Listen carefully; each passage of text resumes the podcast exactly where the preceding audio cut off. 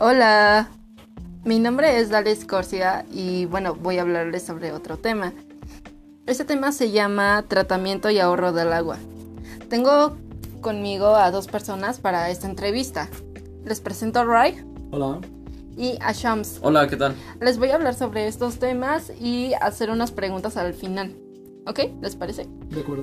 Bueno, voy a preguntarles primero para ustedes qué es la importancia del agua. Ah, creo yo la importancia del agua tiene que ver con eh, la supervivencia de los seres vivos y la repro- reproducción de la vida. Ah, esto constituye que, Ajá.